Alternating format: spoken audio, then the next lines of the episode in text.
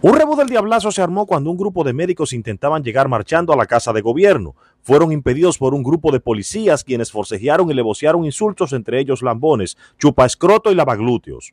Supuestamente al ser cuestionados por uno de los oficiales de que también quiere que le aumenten el salario y que por eso no hay que marchar, uno de los galenos respondió que qué sueldo el diablo tú me hablas ya que ellos no están marchando por eso. Según dijeron, la protesta es para que habiliten varios hospitales que están cerrados y que suplan de insumos, otros que están operando de forma tan precaria que brujos y curanderos están dando consultas en sus inmediaciones, poniendo berrón y trementina a los pacientes, así como también curando rámpanos con naranja agria, ceniza y falta de alcohol isopropílico.